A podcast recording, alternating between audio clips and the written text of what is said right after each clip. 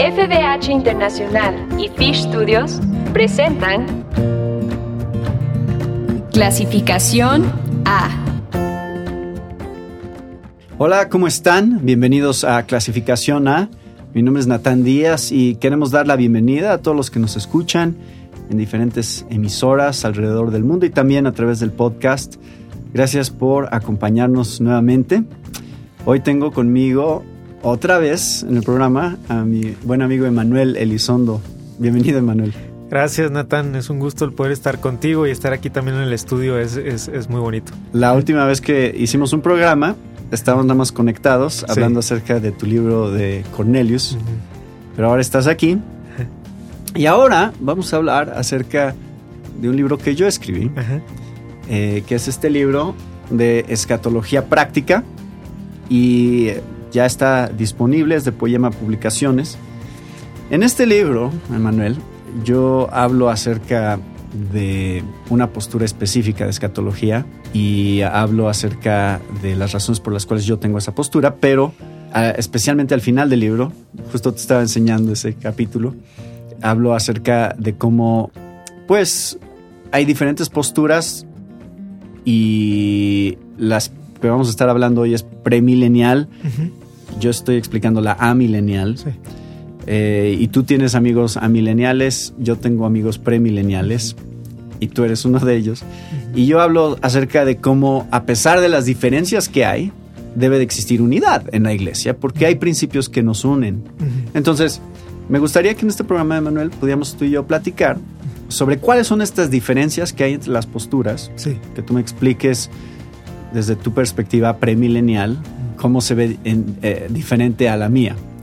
Pero al final podemos ver cómo es que también los principios sí nos unen como hermanos en Cristo. Así es. Entonces, a ver, si yo viniera contigo y te dijera, a ver, Emanuel, explícame, ¿cuál es la diferencia entre el premilenialismo y el amilenialismo? Y al final del día, ¿por qué eres premilenial? Sí, bueno, creo que nos ayuda a entender las diferencias en, la, en las posturas un poquito las palabras, ¿verdad? Premilenialismo y amilenialismo. Eh, sin embargo, a veces las palabras pueden ser un poquito confusas porque cuando ves solamente, y ahorita tú puedes hablar más de esto, eh, cuando se habla del amilenialismo no es necesariamente la postura que no existe el milenio, sino que ya estamos en el milenio, ¿verdad? Entonces, el amilenialismo vería el milenio desde, desde ya, ¿no? Mientras que la postura premilenial eh, ve el milenio como algo que viene, ¿no? es, algo futuro en donde eh, Cristo, ¿verdad?, instaurará ese reino eh, por un largo periodo de tiempo antes de los cielos nuevos y la tierra nueva, mientras que la postura amilenial ve que ya estamos en el milenio y lo que sigue es Jesucristo viniendo a, instaurar los cielos nuevos y la tierra nueva. Entonces hay muchos puntos que ahorita podemos conversar de unidad, y hay otros puntos que definitivamente hay diferencias, ¿no? Entonces, ¿cuál es la ah, razón principal, si tú tuvieras que resumir, por qué eres premilenialista? ¿Cómo lo explicarías? Estos son los puntos por los cuales yo soy premilenialista. Bueno, eh, si quieres vamos a empezar por uno que a lo mejor no es mi principal y luego nos vamos hacia allá. Eh, creo que hay una perspectiva histórica que para mí me llama mucho la atención, ¿verdad? Y es eh, en los primeros padres de la iglesia, los padres antenicenos, sobre todo del siglo II, hay muchos padres que son premileniales. De hecho, la gran mayoría, eh, algunos teólogos piensan que la gran mayoría eran premileniales. la Didaje lo menciona, Tertuliano, Papías, Eusebio, Irenio, se menciona, Justino Mártir lo menciona. Eh, Tertuliano, no sé si ya lo dije, pero también eh, hay un par de, padres de la iglesia que se considera que eran discípulos de Juan, eh, Juan el que escribió Apocalipsis, que eran premileniales y que ellos escribieron que Jesucristo era su perspectiva.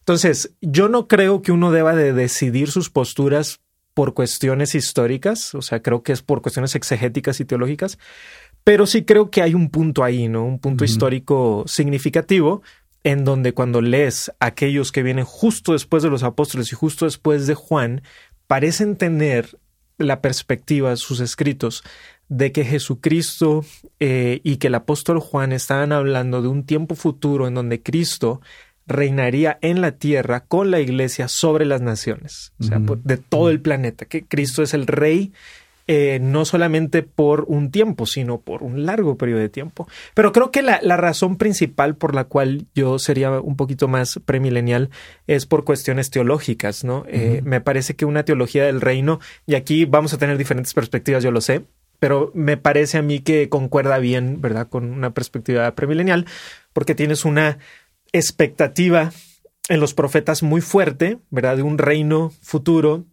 en donde los profetas parecen estar visualizando un tiempo en donde es antes del estado eterno, pero después de, o sea, que es un tiempo en donde el Mesías está reinando eh, sobre las naciones junto con su pueblo y que creo yo que cuando Juan está escribiendo el Apocalipsis, ¿verdad? Por revelación de Dios, ese pequeño capítulo que a lo mejor que causa tanta polémica eh, de alguna manera encaja en el rompecabezas, aunque yo sé que muchos dicen, no, es que lo estás metiendo así a la fuerza, ¿no? Y es parte de las diferencias, ¿no? Claro, claro. Eh, entonces esas serían algunas razones, ¿no? Sí, eh, yo, yo estoy de acuerdo contigo en que históricamente el premilenialismo puede ser trazado hasta los primeros siglos de la iglesia, aunque, y esto es parte de lo que explico en el libro, de hecho en uno de los apéndices cito a Justino Mártir, justamente. Que menciona otras. Que menciona eh, que ya existen otras posturas eh, en cuanto a eso del milenio. Sí. Entonces parece ser que muy temprano en la iglesia ya estaba una controversia de escatología. Que Justino Mártir no nos dice exactamente cuáles, pero sí nos menciona que hay diversidad. Sí. Y mm, haciendo un estudio histórico, parece ser que sí hay varios padres de la iglesia que sí surge, empezaron a explicar una postura amilenial muy temprano.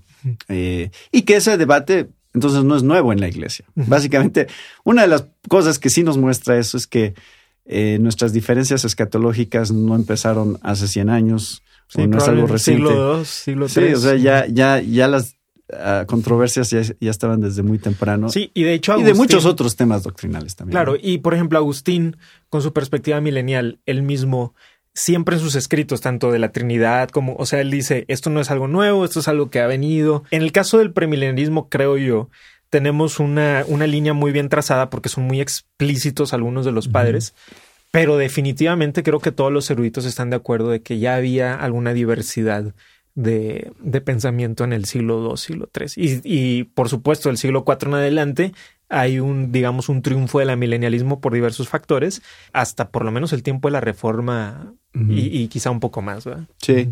Y, es, es, bueno ver lo que históricamente la iglesia ha creído sobre muchos temas y las controversias doctrinales que han existido sobre varios temas. Yo veo, y eso es lo que trato de explicar en el libro, como todo Apocalipsis, incluyendo el capítulo 20, armoniza con el resto del Nuevo Testamento. Ese es mi, mi reto en la postura que yo estoy tratando de presentar, es tratar de armonizar todo lo más posible. O sea, esto no es nuevo, esto ya es un, esto es un desarrollo de algo que ya está explicado en otras partes, ¿no? que es donde justamente el premilenialismo y el milenialismo tienen esa diferencia, que es Apocalipsis 20 en el premilenialismo representa una revelación bastante extraordinaria dentro del Nuevo Testamento, que no, o sea, mil años, nadie más está mencionando esos mil años en ninguna parte del Nuevo Testamento, lo cual para mí es uno de mis retos, retos ¿no? Exegéticos. O sea, a ver, entonces, ¿es realmente nuevo o es algo que, que ya, ya otros autores explicaron? Que en el libro trato de mostrar. Pero, ¿cuáles serían las cosas que nos unen? Tú te considerarías premilenialista histórico, ¿no?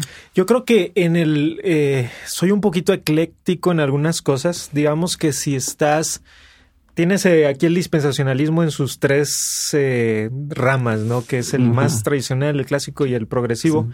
Y si tienes aquí el, el, premilenialismo más clásico, yo estoy en algún lugar de aquí, o sea, en algún lugar del medio. Y es en parte del mismo proceso de ir pensando algunas cosas, porque a mí me gusta a mí no me gusta tomar una postura rápido, sino me gusta pensarlo mucho. Pero sí, o sea, estaría en, algún lugar ahí en medio. Porque, por ejemplo, yo veo eh, que yo tengo muchas cosas en común con premilenialistas históricos.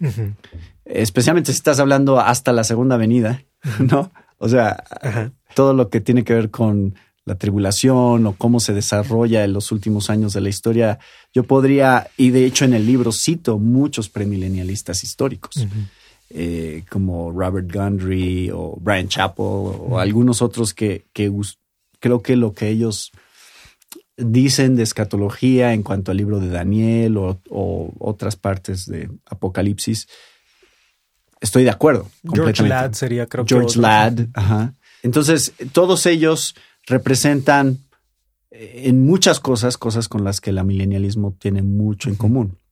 Pero, ¿cuáles son las cosas que al final del día nos unen a todas las posturas? Porque tú puedes creer que el rapto es antes de la tribulación o después de la tribulación, o qué es lo que pasa una vez que Jesús viene, porque no hemos hablado de postmilenialismo, pero los postmilenialistas dirían que eh, el reino milenial es algo que se va a desarrollar antes de la segunda venida pero a diferencia de los amilenialistas que veríamos que ese reino es un reino celestial el que se está desarrollando principalmente, ellos dirían no es un reino físico y, la iglesia va y la iglesia está avanzando en su influencia del gobierno y de la cultura.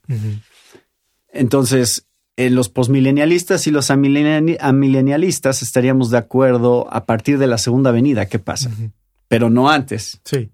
Y los premilenialistas históricos y los amilenialistas estaríamos de, acuerdo en qué es lo que pasa antes de la segunda venida, pero no después. Sí. Entonces, ¿qué cosas nos unen a todas las posturas?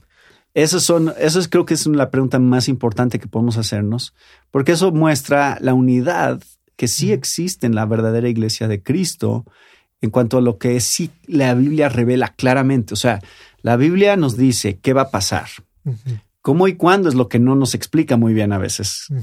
Pero sí nos dice qué. Sí. Entonces, eso sí une, nos une a todos porque es innegable. Por ejemplo, el rapto de la iglesia, nadie está negando el rapto. Sí, y es un buen punto porque hay algunas personas que creen que el rapto es algo dispensacional. Eh, pero no, las diversas posturas escatológicas creen en el rapto. Eh, la diferencia más bien es de, forma y, de tiempo. Sí. Entonces, yo creo en el rapto, no solo que creo que es al final, justo o, sea, que es parte de la segunda venida, Exacto. no como un evento separado, ah, que es lo que muchos premilenialistas también creen, sí. Eh, si son históricos.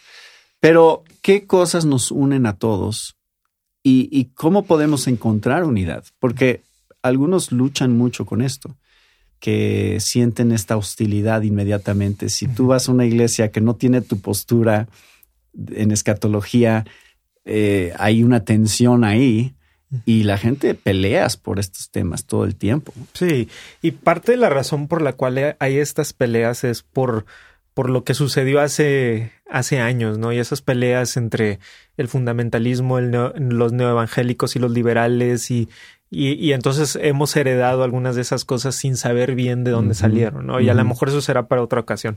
Pero eh, creo que algo que nos une, y a lo mejor hay una mejor manera de decirlo, y quizá tú me puedas ayudar aquí, pero creo que algo que nos une es que ambas posturas creemos que Cristo triunfa y la iglesia triunfa con Cristo. o sea, que, que, que, el punto de Apocalipsis es Dios gana. O sea, y Dios gana por medio del Cordero y que su iglesia sale triunfante este, con, el Cordero. Entonces, estamos de acuerdo con eso. Las dos posturas estamos de acuerdo con que Jesucristo viene por segunda vez. Claro. Estamos de acuerdo que Jesucristo viene por segunda vez de manera corpórea. No es nada más que viene un espíritu y no. Eh, ambas posturas estamos de acuerdo que Cristo va a renovar este planeta y nos va a dar cielos nuevos y tierra nueva. Eh, creo que ambas posturas estamos de acuerdo con esto de, Edén y nuevo Edén. Eh, entonces hay muchas cosas en realidad que sí nos, nos, nos unen, sin tampoco decir que no haya diferencias, porque sí las hay. Sí. Y, algunas de, ellas. Se trata el libro. Muestro las diferencias. Exacto. Y algunas de ellas son significativas. Pero a mí me ha animado mucho en los últimos años ver a hermanos de, diferentes posturas, o sea, como hermanos, ¿no? Yo he aprendido mucho de a mileniales, o sea, y, creo que eso en parte es una de las razones por las cuales digo, pues gloria a Dios, ¿no? Eh, aunque yo tenga ciertas convicciones eh, y, tú tienes tus propias convicciones y las tenemos a veces fuertes y firmes, ¿no? Y podemos tener un debate, pero eso no quiere decir que salgamos peleados, ¿verdad? Pues yo hablé de ti en el libro, eh, porque hemos hablado por horas de escatología.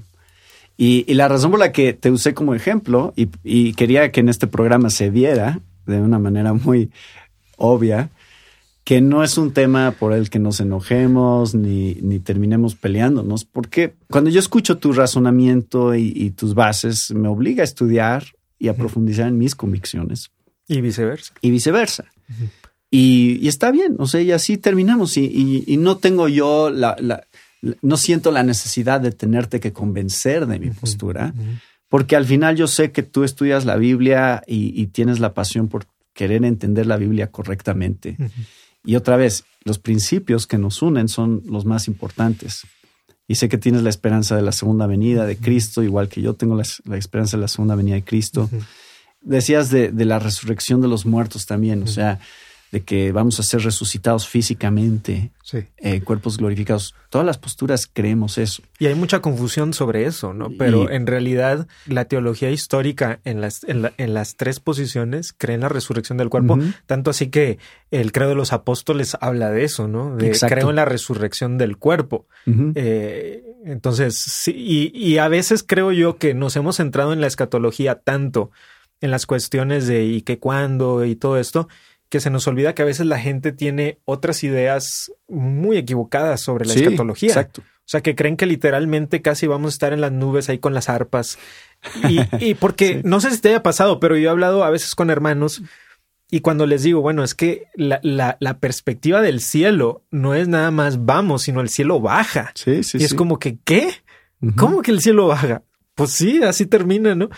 Eh, y esa parte tenemos que enseñarla bien. Y, en parte, Nathan, es culpa de los predicadores, que creo que eh, no hemos hecho una buena labor de, predicar la esperanza bienaventurada. Y... Exacto, sí. Y por eso es que yo en el libro termino explicando las diferentes confesiones, o, más bien aquí están las confesiones, las pusimos tal cual, vienen eh, en la Biblia de estudio de herencia reformada las secciones que son en cuanto a la escatología, tanto de la Confesión Bautista de 1689, como la Confesión de Westminster, como la Confesión belga. Y, están aquí para que la gente pueda leer. Eso es un buen resumen de lo que todos creemos. Sí. Porque ellos no se meten en estas confesiones, en los detalles de cómo y cuándo. Simplemente dicen, a ver, es la, segunda venida, la resurrección de vivos y muertos, la restauración de todas las cosas. Es, eso es lo que creemos porque es lo que la Biblia explica. Entonces, si la gente ha estado peleando por mucho tiempo sobre este tema, es bueno que se tranquilicen y no, no conviertan en esto en un tema de división. Vean las confesiones históricas de la iglesia y vean cómo esas confesiones declaran cosas en las cuales todos los cristianos verdaderos podemos estar de acuerdo. si, si tú tienes a alguien que niega que Jesús va a regresar físicamente, ahí tenemos un problema. Tenemos un problema, sí. Si tú niegas que la resurrección es física, que de hecho hay un, hay un preterismo que sí es eh, herético, ¿no? Que es ah, la resurrección ya sucedió. Sí, sí, sí. O sea que es una sí, un preterismo eh, a, un extremo, digamos, no es parcial. Exacto. Y este, y creo que ahí es donde sí tenemos que tener cuidado y, definir claramente qué es lo que sí la Biblia nos está mostrando que va a suceder en el futuro. Sí, y por ejemplo, las, las tres posturas históricamente creen eh, en, una, en una figura de Satanás, ¿verdad? que es real. Sí. Eh, porque hay algunas otras posturas eh, en donde dicen, no, no, no, es que Satanás es una fuerza una metafórica. Sí, sí, sí. Pero históricamente, seas premilenial, posmilenial o amilenial, o sea, hablando de las perspectivas históricas, sí ven a Satanás como, o sea, un real, ser real. real. Sí. Más que enfatizar, aunque sí están nuestras diferencias en el libro, las explico y explico por qué yo tengo una cierta postura, pero cada capítulo empieza con un principio. Y ese principio, estoy siendo muy claro en empezar con ese principio porque quiero que la gente entienda que ese principio es el principio unificador. Lo que yo ya digo en el capítulo, tú puedes estar en desacuerdo.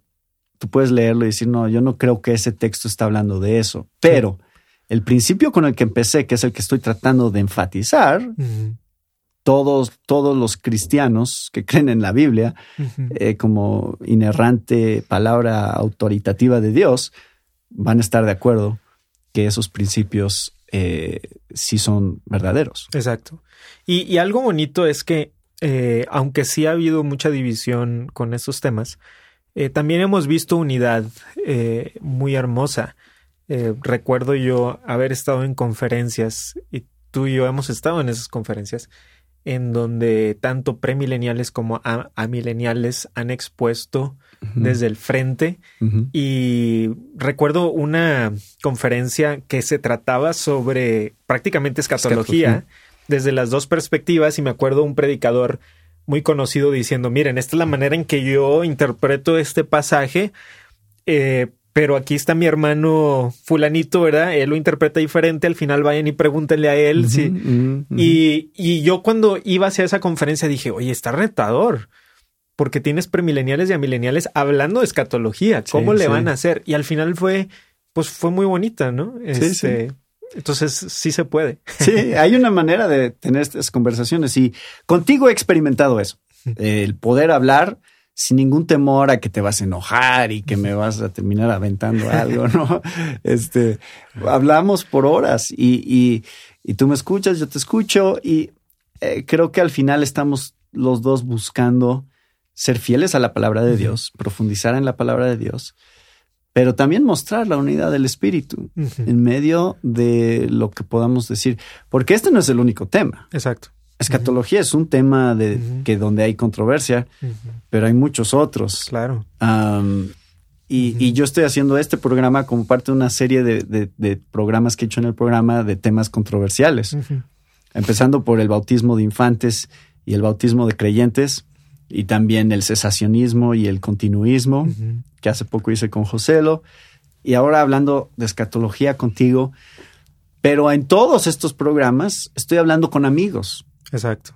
Que es un buen, es una, es un buen punto ahí que no estás hablando con alguien que es tu enemigo, ¿no? Sí, sí, Sino es literalmente es un amigo. Y, al, y, y, de hecho, en ninguno de los programas, inclusive, estábamos hablando del tema para convencer al otro de una posición específica. Y por ejemplo, tú has predicado en la iglesia que pastoreo, yo he estado aquí predicando en una conferencia, o sea, nos hemos invitado los unos a los otros, este, y aún que pertenecemos incluso a, diferentes, digamos así, eh, tradiciones evangélicas y trasfondos diferentes, estudiamos en diferentes seminarios, y sin embargo hay, hay un acuerdo ahí en, cuestiones muy fundamentales de la fe. Y mencioné eso cuando, cuando estábamos hablando de esta Biblia, de la Biblia eh, de estudio temática, o temática de estudio, es la verdad. La Biblia, es, temática de estudio. porque, porque justo hablábamos de eso con Miguel. Cómo es que eh, Miguel también siendo premilenialista, sí. me invitó a escribir sobre escatología, sabiendo porque él sabía mi postura. Sí. No era una sorpresa, pero sabía mi postura y aún así yo escribí de escatología en la Biblia. Sí. Y Miguel explica su postura. Sí. Al principio de Apocalipsis especialmente está ahí su explicación, yo, yo creo esto.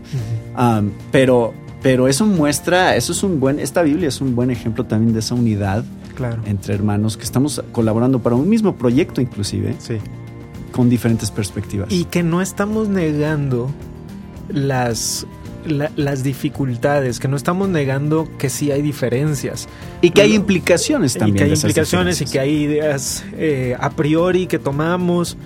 Pero lo que estamos tratando de decir es que aún con eso hay unidad en el Evangelio, porque entendemos o tratamos por lo menos de entender cuáles son las doctrinas fundamentales de la fe cristiana y que la escatología, incluso con estos puntos que tiene, tiene grandes temas en los cuales estamos muy de acuerdo. Eh, tan de acuerdo que podemos ir eh, juntos, ¿verdad? Y, decir, eh, creemos en esto. Pues nada más quería que hiciéramos este programa, Emanuel, como un pequeño resumen de cómo se ven estas diferencias y cómo se ve la unidad y la comunión entre cristianos en medio de esas diferencias. Y bueno, gracias por aceptar la invitación. Gracias porque creo que ha sido un buen resumen de este tema. Sí, gracias por invitarme. Y también gracias a todos ustedes que nos acompañaron con otro tema de interés para la familia de hoy. Se despide de ustedes, Natán Díaz.